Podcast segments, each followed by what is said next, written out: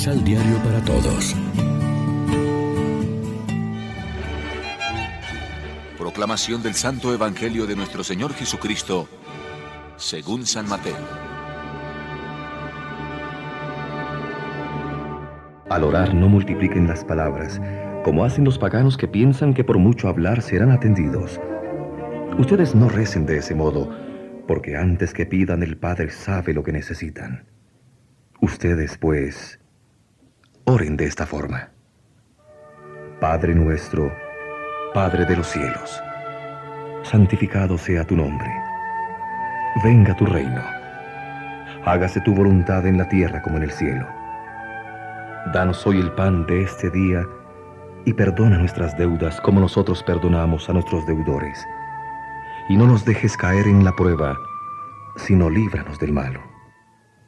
Queda bien claro que si ustedes perdonan las ofensas de los hombres, también el Padre Celestial los perdonará.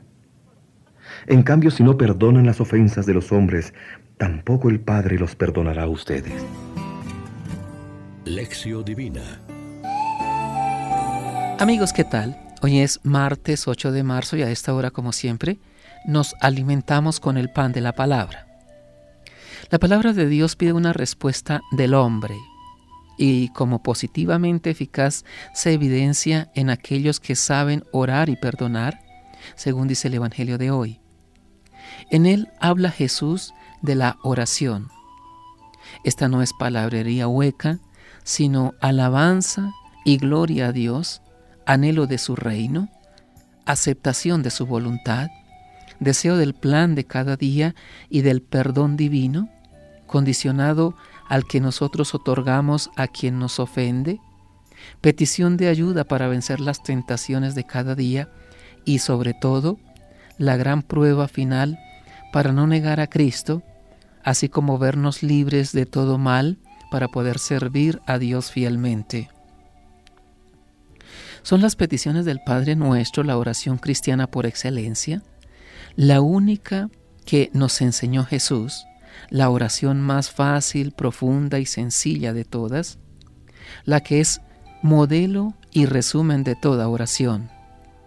La oración del Padre Nuestro es ante todo una respuesta de fe a Dios que nos habló antes y de manera inigualable por su propio Hijo, Cristo Jesús, en quien nos lo dio todo.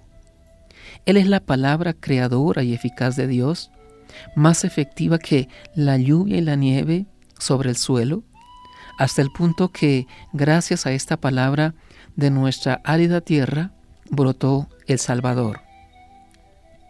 Jesús habló siempre de Dios con el término Padre, habitualmente mi Padre, pero al enseñarnos a orar, sorprendentemente dice que nos dirijamos a Dios llamándolo nosotros Padre nuestro.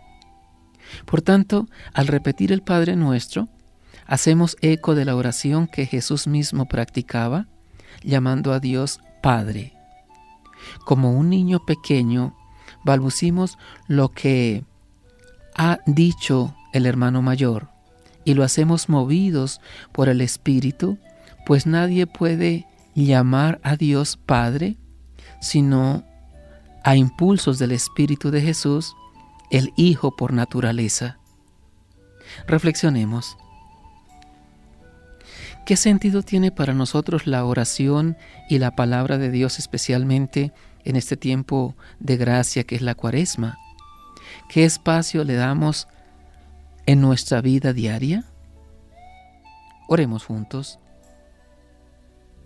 Queremos repetir sin cesar el Padre nuestro para aprender a vivir la vida que nos viene de ti, para sentir tu ternura y providencia sobre nosotros, para responder debidamente a un cariño tan abrumador. Amén.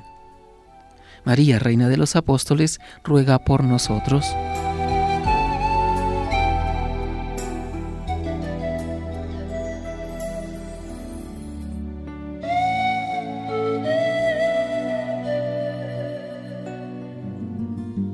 Complementa los ocho pasos de la Alexio Divina adquiriendo el emisal Pan de la Palabra en Librería San Pablo o distribuidores.